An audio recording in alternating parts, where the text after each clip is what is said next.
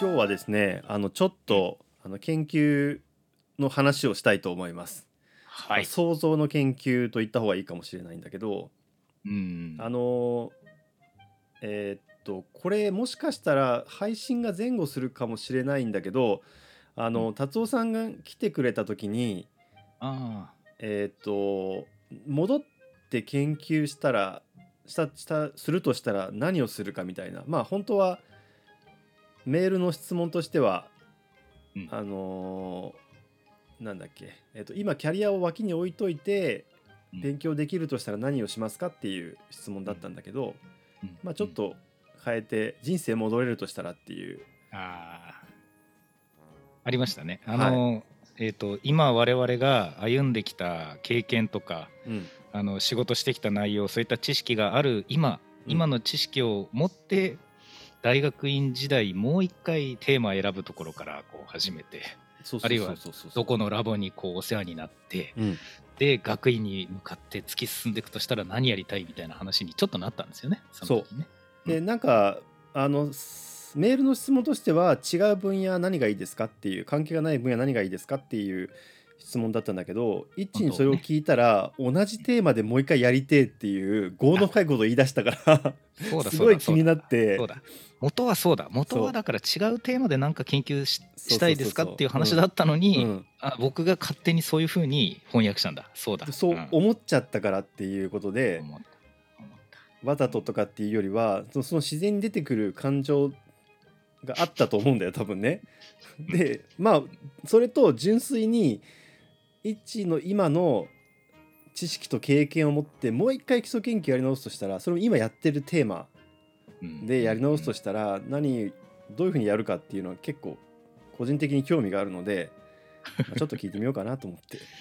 ありがとうございます。はい。えっ、とそれはですね僕大学院の時に研究してたテーマが、うん。まあ、8個あったんですけどね。全部うまくいかなかったんですけどね。あの研究テーマジプシーみたいになってたもんね最後ね。なってルましたロールローの民になってたもんね一位ね。ルローでしたよ、うんあれもダメこれもダメみたいになっていやで最終的に当時の、まあ、今はあんまり言わなくなりましたけどシグナルトランスダクションあるタンパク質が増えたら次のタンパクがこう反応してっていうシグナル伝達と呼ばれるもののうん。一部を研究してるみたいなのから始まって本当に迷走していろんななんかヒストンを扱ってみたりあの細胞周期やってみたりとかいろんなテーマやっててっていうその迷走してた時に結局僕はですね研究のために研究をしてるなって気持ちに当時はなったわけですよ。わかる。わかかるっていうのは一致のそうそうだと思うっていうよりは結構みんな思う人多いとあるあるだと思うけど。あの特にその経験がない研究自体を見通してない状態でうまくいかないとうん俺のやりたいことって何なんだろうっていうのがもうだんだん分かんなくなってきてるわけですよね。で多分当時大学院の時運よく今やってる研究にたどり着いたとしても面白いと思えなかった気がするんですよ。変な話。えっ、と、はいはい胃がんの研究をしなさいとか、うん大腸がんの研究にしてみようとかって仮に言われたとして当時だと、あそうですか今度は胃がんですか今度は大腸がんですかくらいの反応で結局大して変わんなかったと思うんですけどうんその後ですねいろんな仕事を病理診断を中心にやってうん。胃がんとか大腸がんとかっていうそのがんの診断をして実際にそれがどういう病気でどういうふうに患者さんに起こっててうん。でどう治療するっていうのを全部知った今だったら胃がんの研究しろって言われたらめちゃくちゃ燃えると思うんですよ。まずそれが全然違う。いやなんか本当にさありきたりな話なのかもしれないけどさ実地をやると座学を学びたくなるっていうさ座学をしたくなるっていうのちょっと近いじゃん、まあ、けん実際やるのは今話すのは研究だけどさ。はいなんかそのそうですね。ね目的意識があって学んだり研究したりするっていうのがさまあうん。本道というか王道なんだけど、うんうん。知識がないと違うな。実地っていうか研究したり仕事しないと知識を得られないんだけど知識がないと何をやったら面白いか分かんないっていう、まあ、卵が先か鶏が先かみたいなさ、まあ、矛盾があるわけだよね。はいはい。そのですね。円環の断りを壊してですね タイムループをし したとしたらどうするかと。本当にね、うん。もう本当あの魔法を発動させたくなるっていうのはまさにそういう時で、うん。もうなんかこの全てのモチベーションが自分に返ってくるようなバチッとはまる研究ないのかなって思ってるうちに大学院の4年間終わってしまうわけですけど、うん。えー前回前回というかこの何回前か後か分かんないですけどそこで今だったら胃がんの研究をやりたいって言ったっていうのは、うんあのこれだけの症例を集めるのにこれだけの苦労があってつまり実際に苦しんでる患者はこれぐらいの割合でいてその中で解決してる問題としてない問題がこれくらいあってっていう単純にその背景知識が今段違いに多いので今だったらですねどんなマニアックなタンパク質1個研究しても燃えると思うんですよ。よし任せろと。そうだね。うん、いや本当に今ならですよ。うん。ちょっとさあの前提情報としてはい。うん話しときたいっていうか聞いときたいんだけどはい。あの医学とか医療って言ってもさすごくこうステップがあってさなんかすごく、まあいわゆる一番基礎のこう一つ一つの遺伝子を研究したりそれをマウスを使ったりしてっていうあるいは細胞を使ったりするっていう段階から、だんだんこう、まあ治療とかさ診断とかそういうこう医療の現場に近づいていくようにだんだん進んでいくっていうかさ応用になっていくわけじゃん、基礎のはいから。はい。でイッチが今まず仕事としてやってるのはまあ病理診断だよね。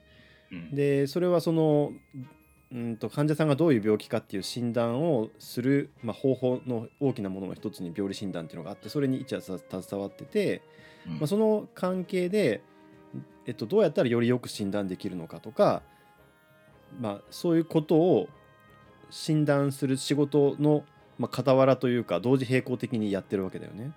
そうですね、うんはいそうです。でそのすごい知識とか経験を持ってもうちょっと基礎的なことに戻って大学院みたいな、まあ、だいわゆる大学でやる基礎医学研究って言われてるすぐに臨床に行くんじゃなくてもそのもう一歩前のど病気のメカニズムを、まあえー、と研究したりとか、まあ、基礎研究と言われてるものをやるとしたら何をやるかっていう話でいいの？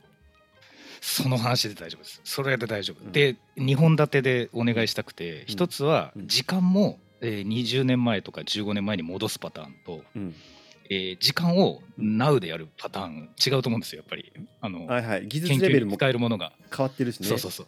そうです、そうです、そうです。いやまあでうん、そうそう。うん、うん。いや、でそう。今イッチーの知識と経験を持って、まあ、24歳でドクターコースに入りましたっていう学生でいいんじゃない、はい。えっ、と、じゃあもう2000、それこそ、えー3年くらいまで時間も戻す。いや戻さない戻しますか？戻さない。戻さもう戻さないんだったら、もうもう今やりたいことはですね、うんあのががん胃がんをですね、うん。胃がんの話してたんですけど、うん。2種類に分けて、うん。えー片っぽはですねピロリ菌感染による胃がん、つまり今までの胃がんです、でもう一つはピロリ菌感染状態じゃない胃に出てくる珍しいんですけどそういう時もがんっていうのが稀に出るんですね。うん。でそれらを、えー、とそれぞれえっ、とですねえっ、とですねえっ、とですね100例ずついけると思うんだよな。100例ずつ集めて、うん。あのホールゲノムやりたいですね。なんかさえめちゃめちゃ王道なこと言ってるね。本当にやりたいんですよ。もうそれをやりたい。うん。でめちゃめちゃ王道って先輩おっしゃったようにそんなの今もうやってるじゃんって思われるかもしれないんですけど、うん。あのホールゲノムだからそのがんの全てのゲノム調べて、うんでどちらでどういうタンパクが動いてるのかっていうものに対して今の僕ですねうん。知識あると、うん。あの出てきた、えー遺伝子とかタンパクの異常にうん。ピンとくる度合いが段違いなので。うん。あのここで知らないタンパク出てきたとか言われてももう全然大丈夫。知るまでに2時間で分かるみたいな感じになってる気がします。あのーえっ、とホールゲノムっていうのはねあの ホールゲノムシークエンシングっていうあの、まあ、実験手法のねあの、ことをまあホールゲノムってただちょっと略して言ったりするんだけれども いわゆるまああのゲノム検査みたいなねはいことがここ10年ぐらい言われてますけども、うん。あの人間のゲノムって30億個塩基が並んでて、うん。でそれをこう全部解読しようっていうのがまあホールゲノム、まあ、全ゲノムホールって全全てのって意味だからね。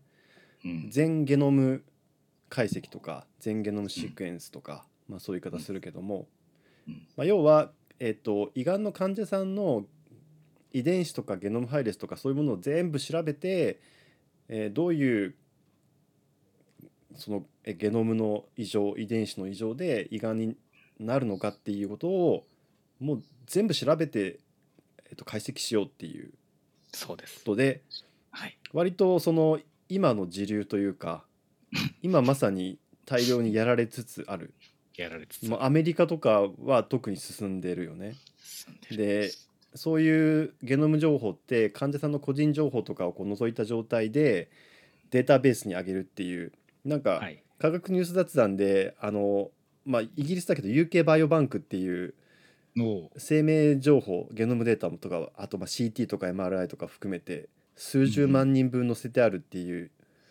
の多分世界最大のイイギリスが持ってるやつが、うん。そういうとこにゲノムデータも何十万人分あるしアメリカのは NCBI っていう施設が、まあそういうの持ってるよね、うんうんうん、TCGA だっけ、えっ、と GCCA GCC ゲノムなんとかコンソーシアムみたいなのなかったでしたっけ？うん、GCCA じゃなかったかな、ありなんかすごいね大きなデータベースができてんだよねゲノムのね。でいろんないろんなあの、うん。まあ、正常正常っていうかえっと、まあ、正常っていうのはこの場合病気じゃないって意味だけど病気じゃない人のゲノムも載ってるし、い、ろんな病気の人になった患者さんのゲノムデータもいっぱい集めて、まあ、病気のうん。原因をそこから探そうと。はいビッグデータと言われるものの一つですね。医療ビッグデータと言われるもの。の。ビッグデータをやりつつ、ん。そのピロリ菌関連の胃がんっていうのは日本ではもう伝統的にずっと深めていっていろんなことを調べてるんですけど、うん。いまいちわからないことがすごく多くて、うん。炎症性発がんだからかもしれないんですけど、うん。あの背景にピロリ菌の胃炎っていうのがあってかなり遺伝子が動かされまくった状態から発がんしてくるっていううん。タイプのがんなわけですよ。うん。でそれとピロリ菌が存在してない時に出てくる胃がん胃腫瘍っていうのとは、うんやっぱり発がんのメカニズム自体がまるで違うはずだというのを比較したいんですよね。そういう研究ってささっはいき一も言いかけてたけど、ないの？その日本に多いからってこと？そのピロリ菌による胃がんが。まずですね、うん。ピロリ菌による胃がんが日本に多くてこれは世界中でもうすでにやられてるんですよゲノムは。で東大からもゲノムの解析とかの結果もバチバチ出ててそこは正直もう新しいことなんてこの先もうそうそう出ないというかあの金持ってるところがもうやってるんでうん。そこはそんなに興味がないというかただピロリ菌がいない患者さんに出てくる日本の内視鏡を使わないと見えてこないようなもうがんなのか前がん病変なのかみたいなすごいちっちゃい微妙な病変っていうのがあって、うん僕らその病理診断とかその内視鏡医がやる胃カメラの診断とかゴリゴリに細かくやってコネがあるからあちこちから症例が集まってくるわけですよ。あーそっか。なんかねその内視鏡とかその病理診断とかは全国でやってるけど一致はその病理の中でも消化管を専門にしてて、うん。そういうまあ検討会だったりとか研究会だったりとかずっとやってるわけだもんね。ずっとやってますだから僕は大学院生としてそれに携われるんだったら、うん。まず今日本でうん。そういうコンサルテーション、難しい診断珍しい病気の診断が一番集まってくる大学を選ぶところから始めてだからちゃんとしてるそうだよね。まずそこじゃないですか。だから今もうそれはやりたいっていう知識があるんだから、うん。その出身大学であるとか例えば東京大学がいいはずだとかっていうんじゃなくて、うん。もう検体が一番多そうなラボを探して「市原です」とこ行ってうん「先生いつも勉強させていただいております。なるほど。どうした?」って「うちの院生になりに来たか?」って「なります」って「あそうか」っつって「何がやりたい?」って「先生がすでにやられてるやつの一部をやらせてください」ってこうもう真正面から行きたいですね。それをやりたい。そうだよね。なんかさ あのえっとね理学部系とかの人ってはい。結構、はい。学部の若いうちから研究のことを考え出すからその特に大学院とか進んでアカデミアに残ろうとする人はだから結構ね夢は持ってるんだけどリアリストなんだよね。具体的に研究を考えてる人が多いんだよ。なるほど。でもなるほど。我々のとこキキャリアパスっていうかこう、はい。から入ると割とふわっと研究を始めるパターンもあるじゃん。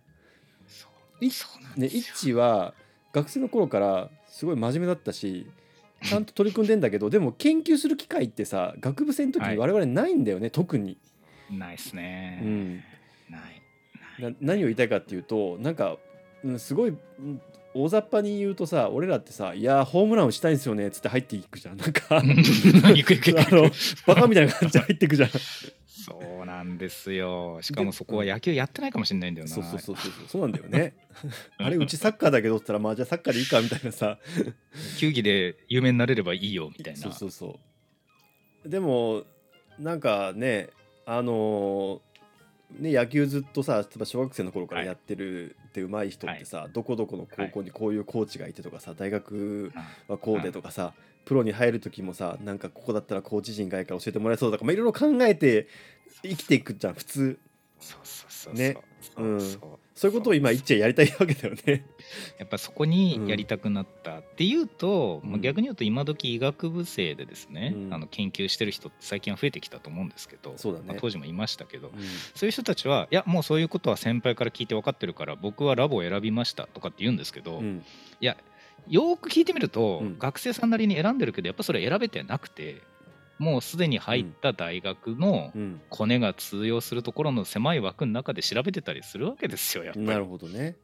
うん。うん。でそれはそれでいいんですよやっぱこう一期一会の人との出会いが広がっていくっていうのは。それはそれでセレンディピティみたいなところがあるというか、うん。まあ、自分がうんその乏しい知識でこれをやりたいっていうよりも偶然出会った人から面白いテーマをもらうっていう偶然もあってそれは楽しいそれはいい、うん。けど今の僕は胃がんだったらこれをここでやりたいってとこまであの時思い浮かんだわけですよ。あのあそこ行ける瞬間にね聞いた時瞬間にね。そううんそう。だからああのラボであれやりたいっていうのがまず1個。はい。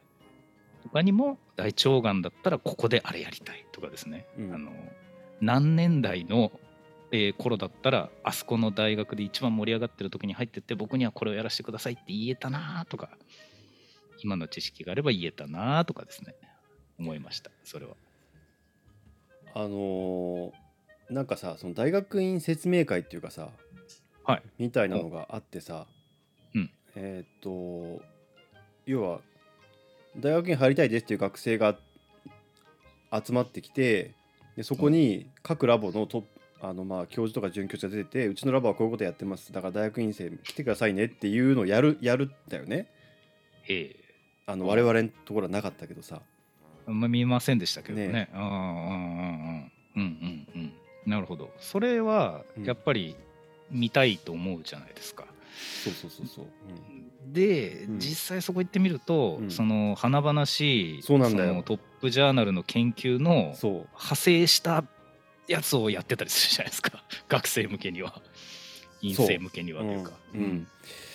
いやだから結局そこもさなんかサイエンスコミュニケーションみたいな感じでさあ あのなんていうのかな。まあ一言で言うと通受けするやつとあ一般受けするやつみたいなのがあってあその段階で言うと例えばまだ大学院生今からなりますっていう人って一般うん。受けするやつっていうてかその一般向けにどうコミュニケーションするかみたいな話になるわけだよ。多分教員の先生からしたらさ、なりますね、うん。なりますわ。まあ、できるだけ大学院生来てほしいからさ。確かにそう。だからイッの今の話は受けないかもしんないよね、そうなんですよ。本当そう。うん、ちょっとねじゃあ話を戻してまず、うん。日本ってピロリ菌感染者が多いんだっけ、多いです。すごく多かった。まあ最近減ってきたんですけど、ね。最近減っ、てきたけどね。除菌もともとできるよ多かったうになって、うん、そうです。ではい、いわゆるその東アジアに多いんだっけ？ピロリ菌って。日本だけじゃなくて、えー、とですね、うん。東正確に言うと胃がんの原因となるピロリ菌の株がうん。東アジアに多い、そうかそうかそうか。なるほどね。なのでうん。中央アジアのピロリ菌だとあんまりがんの原因にならなかったりもするんですよね、うんでヨーロッパはそもそもピロリ菌自体があんまりいない。なるほど。っていうまず背、はい。一段目の背景があると。背景がということは日本を含めて東アジアっていうのはピロリ菌を原因とする胃がんの患者さんが多いと。そうです。で胃がんの患者さん自体も多いんだよね。そのピロリ菌によって胃がんになる人が多いから。そうです。はい。だから胃がんの研究っていうのは結構日本東アジアは盛んなんだよね。盛んですね。日本と韓国中国あたりが盛んですね、今は、はい、でその背景があるから、まあ、例えば日本で胃がん研究やりますっていうと基本的にピロリ菌によって起こるは胃がんの研究をするっていうのはまず一番最初にやられてきたわけだよねずっと。そうですでそのことはいろいろ一致がさっき話したみたいに、まあ、分かってきてることが多いと。多いあの、うん基本的なところに関しては。でそれをまあどう治療につなげるかっていう、まあ、段階になってるわけだよね多分、その通りまあ、ですね。そこもいろいろはい難しいけどさ。そうですそうです。で1はでもピロリ菌を持ってない人でもまあ意外になることはあるんだと症例数は少ないけど患者さんはそんな多くないけど非常に少ない。そっ常に少ない。はいちは、そっちもやろうよっていうか一は今現場で例えばそういうそういうものの方が見つけにくいって話をしたんだっけ？ど、まあ、内視鏡とかで。それに関してなんですけど、今おっしゃっていただいた通りの順番でいいんですが、うん一つ印象を足しますと、うん日本って胃がんが多い国なので、うんえー臨床に出てるお医者さんたちが胃がんの発見をしようっていう熱意が高い国なんですねまずあなるほど。他の国より多いから。うん。で昔からバリウム検査っていうのがまず1960年ぐらいからやられてて、うん。でバリウムのみ胃がんを見つける技術っていうのはもうヨーロッパとかアメリカの人はもう全くわからないのをうん。もうすごく上手に見つける技術が発展したわけです。うん。でさらにそれを胃カメラを使って診断する技術にだんだん今移行してきてバリウムから胃カメラにね。そうなんです、うん。なので今日本人のお医者さん消化器のお医者さんっていうのはもう胃カメラがすごく上手でう、んもう見つけるのもうまいしなんならちっちゃい段階で早期発見するのもうまいしうん。胃カメラを使った治療もうまいと、うん。じゃあそういう胃カメラのお医者さんは世界中にいるのかって言ったらいるんですけどうん。例えばアメリカとかヨーロッパだと胃カメラ超うまい人も、うん。えー胃の病変そんなに見つかる頻度が高くないしあの食道とかはすごい病変見つかるんで、そっち頑張ってるんですけどうんうん。同じ胃カメラで、うんでも胃の病気についてはまあなんかこれぐらいで全然問題ないよねって患者もいないしってなっちゃってちょっとスルー気味になんですよね。まあね優先順位が下がるというかその研究する優先順位が下がるってことだよね。うん。あとはお医者さんの目自体が整ってないから、うん。あの普通の粘膜の中に紛れたちっちゃい病気とかっていうのを見つけるほどの技術がない。他の国だと。経験する数が少ないとなかなかそうです。知見も溜まっていかないし、そうなんです、うん、技術なのでうん日本人はもうピロリ菌でやられた胃の中をくまなく見る技術というのがあるので、うん。ピロリ菌がいない胃にもそれをやっちゃうわけですよ。だからもうピロリ菌がいる時のノリで胃の中を探すので、なんか他の国の人があまり見つけない病気っていうのを立て続けに見つけてきて結局世界の人が使う WHO の教科書とかにも日本人の論文がバチバチ載っててうん。ピロリ菌のいないっていうのには本当はこういう病変が出てるんですよというのが見つかってきた。だからそこのゲノム検査みたいなのっていうのは結構ぬるくてうん。他の国の人たちはそもそもお医者さんが発見できないのでうん。あまり検体が集まらない、うん。なのでそこをやりたいと思うわけですね。もう。それあのいわゆる医学に限らずさ言われる研究のオリジナリティっていうのがあるじゃん。ありますね。はい。まあ独創性だけどさ。そう今までやられてなくてかつやることに科学的に意味があるっていうさそういうのオリジナリティっていうけどそそこをさそのちゃんと設定してやらないと、てか設定してやれる人がまあ優秀な研究者なわけだよね。難しいけどね、若い時にやれる人いますよね。なんかいるよ。ねうんいるなんだろうね、なんでしょうね。うん腹立つは本当なんかもう道具とかハマってほしい。うん、それってさ まああのーずっと野球の例えでは例えで悪いけどさ選球眼がいいというかさ、そもそもボール球振りに行かないみたいなことなわけじゃん。本当そう。もう本当そう。うんね打てる球をうん打ちに行ってるっていうさだから確率が高いっていうかさいや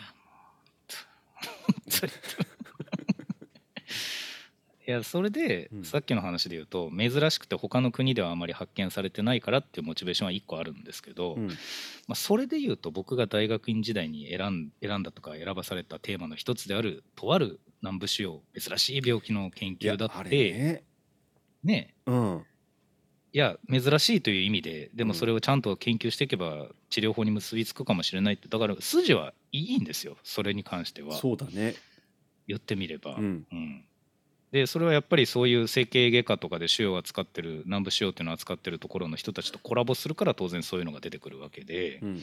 やいいセンスだなと思うんですけど当時僕そのテーマにたどり着いた時その病気に対してあまりに知識がなくうん。勉強も全然できなかったんですけど、うん今だとうんその胃の珍しい病気だからその珍しいのやって何の役に立つのの先も結構喋れるようになってるのでうんうんうん、なんかえっ、と、これ言っていいのか、引用だからいいや、引用だからいいんですね。一般向けなら飛ばすけど、引用だからいい話をすると、胃の中って細胞が複数の役割に役割分担していくのがえぐいんですよ。いろんな役割があると。いろんな種類の細胞がいるってこと？います。うんえっ、と、胃酸を作る、うんえっ、と、その酸の塩酸の部分を作る細胞と、うん。ペプシンっていう消化酵素を作る細胞っていうのがそもそも別に用意されていると。うん。あとはそれだけじゃなくて胃粘膜が傷ついた時に元に戻すための細胞っていうのも別にいると、うん。うん。でそれと別に表面で胃の、えー粘膜を保護するための細胞っていうのも別にいると。でうん。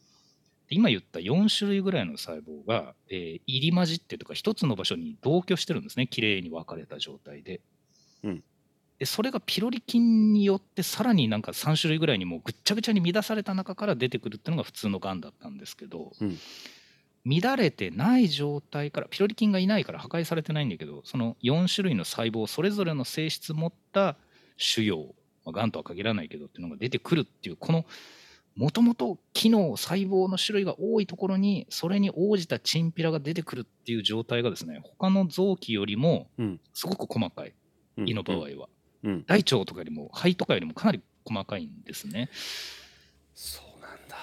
そうなんです。なので、うん。もう振り落とす気満々で言いますけど、要はですね、腫瘍の中での分化の差っていうのが他の臓器の腫瘍に比べて激しいので、うん。分化以上の研究にはすごいもってこいだと僕は思ってるんですよ、今の僕は。あのチンピラの多様性が地面で汗高いっていうね。そうそうそう。いろんなチンピラがいるっていうね。いろんなチンピラがいる。うん。例えばそのチンピラの中でも、えっ、と、なんていうか、暴力行為しで結びついた純粋なチンピラヤクザっていうのが、例えば一方にあるとしたら、うん。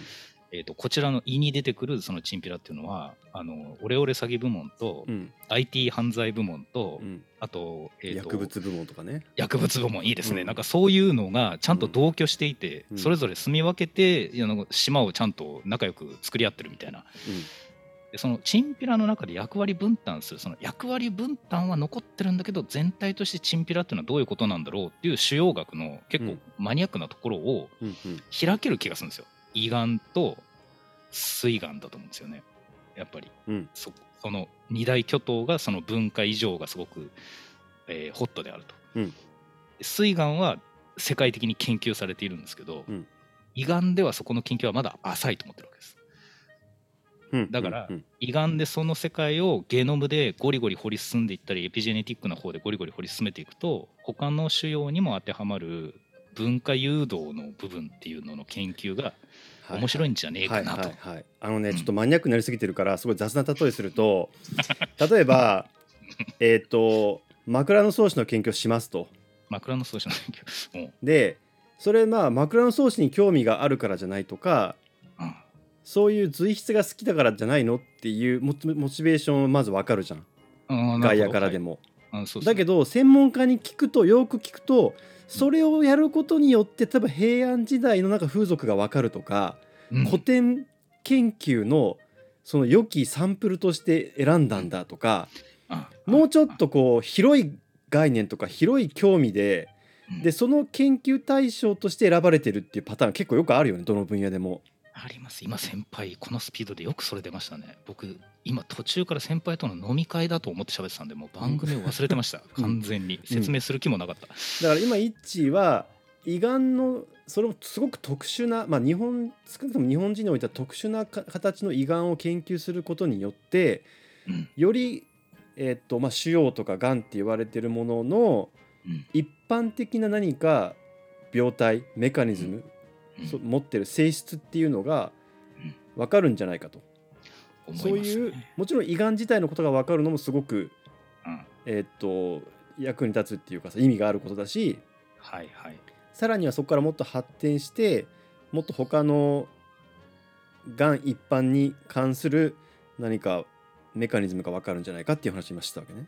その通りです、うでピロリ菌がいないとそんなに、えー、と多彩な病気が出てくるのが、うん。ピロリ菌がいる状態だとうん。一気にうん。古典的ヤクザみたいながんが増えるんですよ。ドーンって。分業とかじゃなくてもうなんかチンピラ力が高くなってすごい純血マフィアみたいなのばっかり出るようになるんですよ。あのー炎症がねずーっと起き続けてると細胞がダメージを受け続けてがんになりやすくなるっていうのはまあ胃がんに限らずいろいろない総論としてあるわけね一般論としてね。そうですね。うんうん、でえで胃がんの場合もピロリ菌がずっと感染して炎症がずっと起こってると、うんうん。まあ、胃粘膜がいわゆる荒れるっていうけどさ荒れる、荒れる。はい。で炎症がそうやって続くとその中からがんができやすくなって出てくるんだけどそこは結構似てるんだ。ちょっと似てます。でもう一つポイントがあって、うん。ピロリ菌の研究で20年くらい前に、うん。それそれこそあの我々が知ってる先生があのネイチャーに出したやつだと思うんですけど、うん。あのピロリ菌の中にあるとある物質が、えー胃の中の細胞に組み込まれることで、うん。だから周りが炎症でボコボコに荒廃するってだけじゃなくてピロリ菌の悪知恵によってがん化が進むみたいな。あった。ありましたよね。あったあった。そう。うん。あれがやっぱりみんなの中ですごいあって、だからピロリ菌が周りを荒廃させて焼け野原にするとこからチンピラが出るってだけじゃなくてあのはいはい。戦争で治安が悪くなったところに悪人が出るだけじゃなくて、はい。もうその荒らしに来たピロリ菌自体ががんになるための情報を持ってるというか渡すんじゃないかっていうのですごい胃がんの研究って盛り上がったんですけど、うん。その話だと、うん。ピロリ菌がいない時のがんってじゃあどうやってできてくるのかっていう説明には実はなってないんですよ。そうだね。うん、うん。で確かにそこにはどうも差があるらしいんですけど、うん。どうもそこにその文化異常の起こり方がだいぶ違うあの頂上非火星と呼ばれる現象の関与とかも全然違う、うん。まあ、あれも前眼病変でも何でもないってことも分かってきたんですけどだからそういうマニアックなのを積み立てて積み立ててって見えてくる先にですね、うん。あのもうこれ以上喋ると本当ちんぷんかんぷんなんだ。アポトーシスの異常とかもじゃんじゃん考える必要が出てきてうん。ピロリ菌陰性の胃がんの場合は胃腫瘍の場合は、はいはい。今の話はしてるのはですね、まあ、あのブレーキが壊れる方と考えた方がいいかもしれないね。ああ 説明上手ですね、はい、そうそうそう、はい。あのがんがんはまあ細胞がどんどん増えていくむ無制御無秩序に増えていくっていうことがまあ、うん。性質の一つとしてある、ね、だからどんどん大きくなっていっちゃって体を周り破壊しちゃうんだけど、まあ、その増えていくっていうのを車のね速度ってことに例えてみると、まあ、その細胞が増えるためのアクセルと止めるためのブレーキがあると一般的に説明されると比喩としてね。うん。うん。で今アポトーシス云々っていうのはブレーキが壊れることによってどんどん車が速度が出ちゃうよって話。そういう話でした。でそれがピロリ菌感染状態で出てくる胃がんっていうのはアポトーシスもなくなってる。つまりブレーキぶち壊されててうんがんっていうのはもう勝手に増えるだけ増え増えたいだけ増え放題。うん。もうチンピラたち増殖し放題だったんですけど、うん。ピロリ菌がいない胃だとですねあのがん大きくなるの遅いし、ななんならちょっと増殖制御かかってたりするんですよ。ブブレーキがちゃんとあったりする、うん。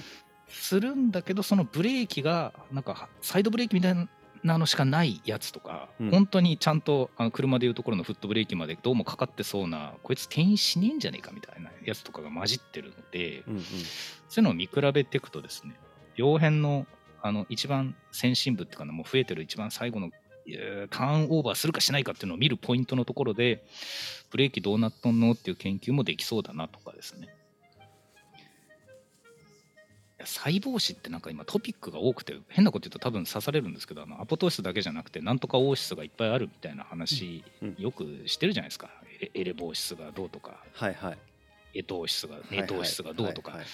ああいうのがうん。どうも胃のその腫瘍の表面で何かかにか起こってるっぽいねっていうのもちょっと思うんですよね。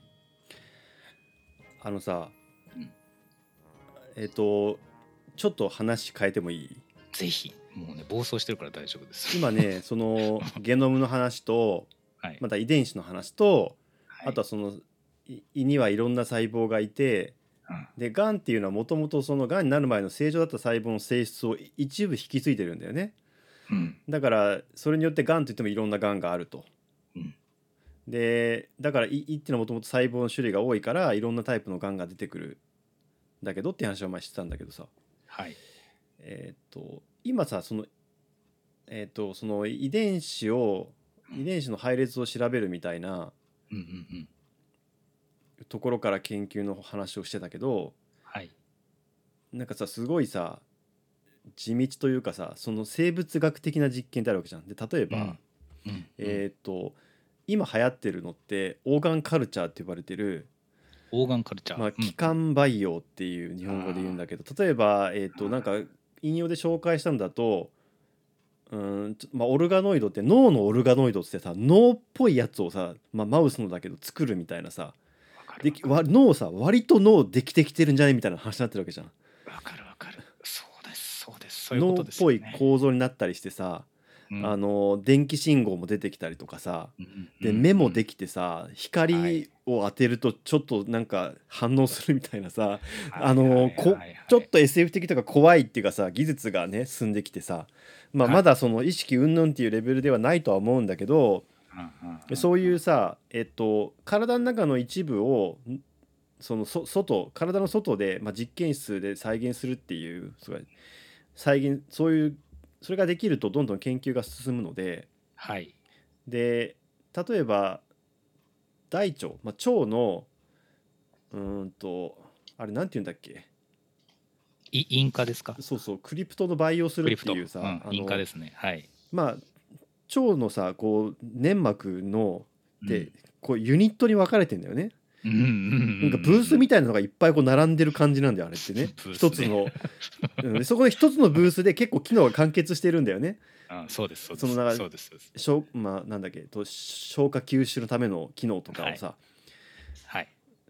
っていうまあなんか合理的なシステムになってるわけだよねいっぱいそういうパーツがい、な 2x2 4みたいな感じでさうん そうですね。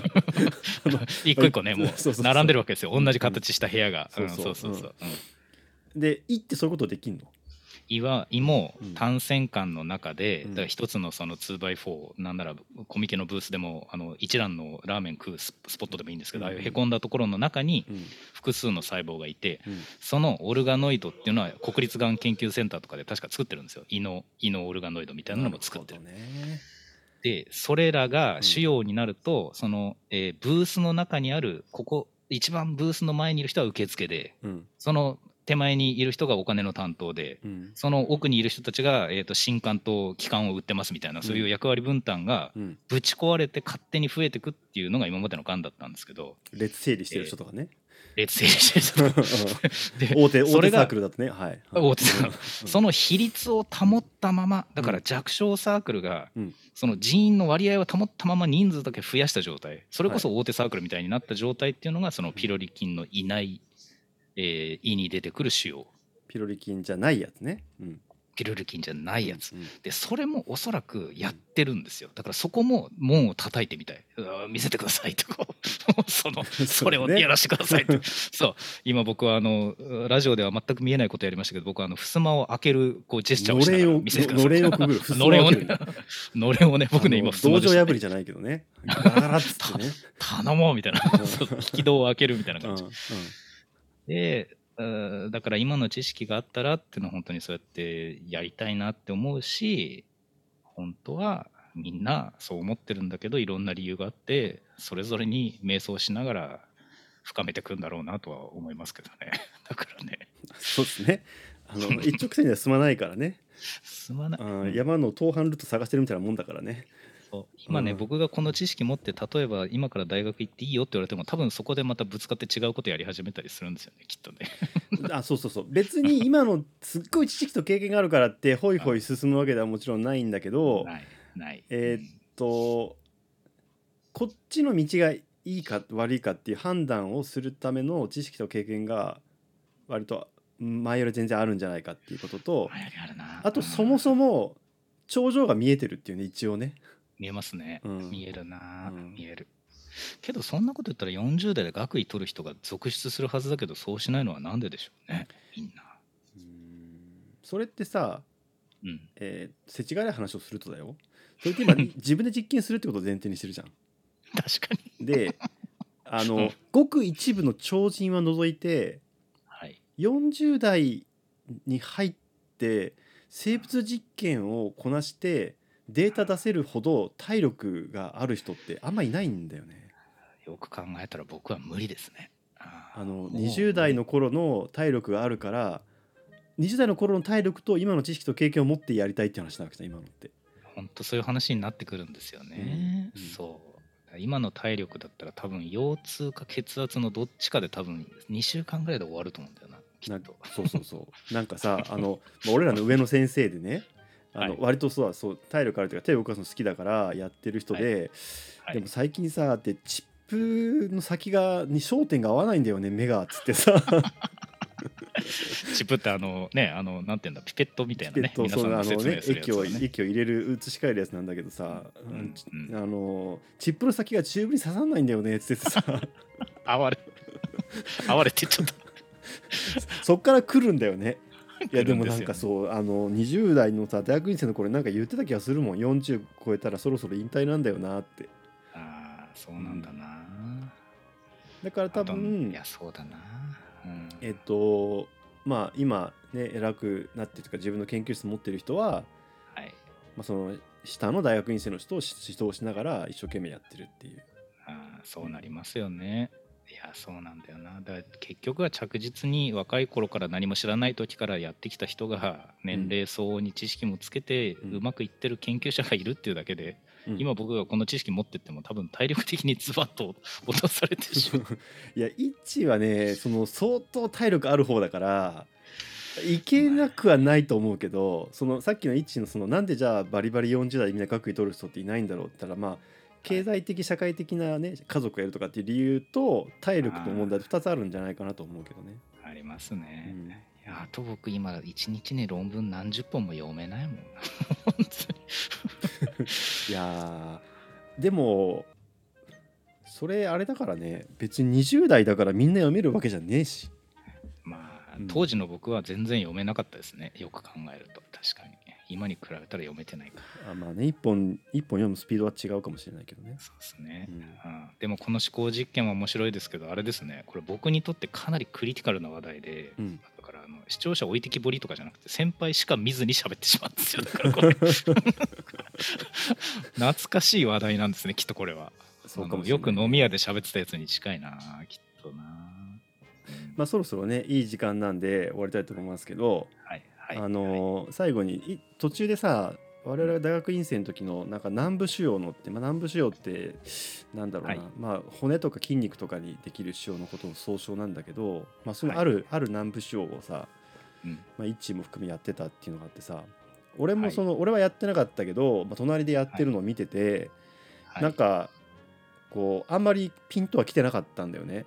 うん。うん。だけど、うん。今思うとすごいいいテーマだなと思うんだよ。うんうんいいテーマですね。いいテーマだと思うんだよ。あれいいテーマなんだよ。うん。あれいいテーマですね、本当そう、うん。でなんかその我々が言ったところのこう全体のこういろんな状況からしてそれをメインにバーンって押し出せる感じではなかったからうんそうですね。ちょっと、まあ、1.5列目ぐらいの感じでやってたわけじゃん。そうですね。でその感じもわかるしうん。だけど絶対あれ手放さないぞっていうなんかモチベーションみたいなのに今俺らの上にいた先生のさ。あちょっとずつでもいいから継続してやっていくんだみたいなさ。ーうん。モチベーション今ならすごくよくわかるけどすごくよくわかる。すごくよくま強いて言うならる、うん。それをなんで我々にこうもっとパッションを持って伝えてくれなかったんだろうとは思うよね。確かにな、うん。あの1年生2年生ぐらいの時にあそこに本腰入れてたら、うん。僕もノックアウトか、うん。何らかの方でいだから2年かかるけど2年行けばっていうところに入っていればもうちょっと気持ちよくできたかもしれませんね。うん気持ちよくないか、そうだね。しんどかったろうな。しんどかったろうけどきっと。うん、なんかまあねそのこれはね文句というよりはねあの言ってくれなきゃ分かんないじゃんみたいなあの 恋人の愚痴みたいな話なんだけど。あの恋愛の愚痴みたいな話なんだけど、ここに来て。うん、あの別れた後にあの時気づきたかったみたいな話なんだけどさ要はさ。いいテーマだったな、よく考えたら。最終的にその腫瘍に出てくるうん。ある、えー異常な、えー働きをするものの、うん。正常の働きをするためにちょっと異常にするみたいにもうものすごい迷走してった迷路の先で花一輪積んで帰ってきたみたいな感じになりましたね。だ位置がねいろいろやったテーマだから一つだからね。そう僕あれ最後のやつだけはすごくちゃんと覚えてるけど当時ラボにいた人僕が何やってたか多分知ってる人一人もいないと思うんですよ。あまりに深掘りしすぎて。いやいろいろやってたからね。いろいろやったな。懐かしい。懐かしい。な。結構覚えてる。そこが一番ダメージとして よく覚えてるな、ん。そうだね。まあこの話はいろいろいろいろもうわろうか。一なんかある。辛いここからあのほんマジの居酒屋トークになるからやめとこううん。この辺で。本当にそうよくこれをシラフでやったなって感じ。一瞬今止まったもんな二人とも会話が。こんなことないですよなかなか。はい。なんかありますか？大丈夫ですか？大丈夫です、はい。あはい。えっ、と一つあのーこのテーマで先輩だったらどう喋るのかなっていうのもいずれちょっと聞かせてください。あああのほとぼりが冷めたらねちょっといろいろほとぼりが冷めたら。そうですね。ちょっと僕のダメージが言えたら。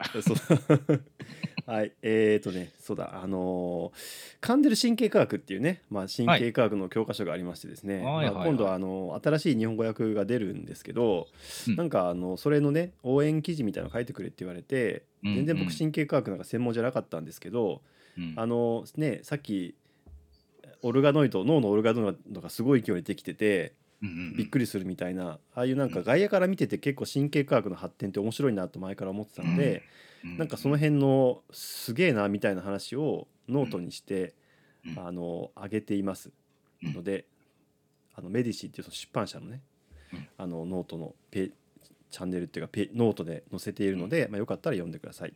先輩あれ面白いですねあれ。ああありがとう。本当？あれよ読み応えがある。あの表面さらって終わるんじゃなくて、うん。ちゃんと生命科学者の、うん。まあ、元生命科学者っていうふうに言った方がいいのかどうかわかんないですけど、興味があるうん。コラム、エッセイになっていつつ、うん。噛んでる神経科学のえー、とすごい宣伝ってわけじゃなくてああいういい本を読むとこうやってなんか発想が広がるんだみたいなのも分かって、うんでかといって本を全く読んだこともないしこれから買うつもりのない人にとってもちょっと読める科学読み物になってるんであれすごいいい企画ですねあれ。ああ嬉しい。なんか。あれめちゃいいっすよ、うん、こうね俺がその単なる宣伝をしてもしょうがないっていうかさそういううん役割ではない期待されてるわけじゃないしし専門家でもないからなんかうん。イッチが今言ってくれたようなことをちょっと考えつつやってたので嬉しいです。噛んでる僕第一版持ってるんですけど、うん、これいくらぐらいするんでしたっけ？2万2万ぐらいだったかな。いや1万4000だ。安いんだ、うんそう安いんだよ。この分厚い本が1万4000円う1万4000円安いって言った時点でトレンドに入るぐらいの衝撃かもしれないですけどこの1万4000円の本なので、うんうん。2版は買わないつもりだったんですよ最初、んうんうん、まあいいやと、うん、でも先輩のノート読んでてうん、買おうと思って買うことにしました。こうしここ10年で進歩してるからね全然違いますよね。一番差分を見て面白いかもしれないね。ああいや本当にそう。うん、うん。全く仕事に使わないんだけどなんかしかも絶対通読できないボリュームなんですけど。そうなんだよ。広辞苑買うようなもんなんですけどね。でもこれちょっと先輩のノート読んでたらもうこれは買うしかないっていう気持ちになってきました。一冊売れました。んじゃないの？その買ってあのい医局に置いとくっていうパターンもあるじゃん一の場合って。一応はいそうですね。うん、ええそう。そしたら他の人も読ん,、読んで読むかもしれないしさ。噛んでる神経科学が病理にある意味ってどうなんだろうってちょっと考えちゃうけど多分本当だよね。興味ある人神経内科の人が買えよって話なわけじゃん例えばさ。本当そう。うん。でまたこれ面白いんだよな。ちゃんと読み物になってるんですよね。いやということで先輩のノートは僕の心を打ち噛んでるが一冊売れますありがとう。はい、うんえーはい、ありがとう。じゃあ、えー今週は以上です。ごきげんよう。ありがとうございます。ありがとうございました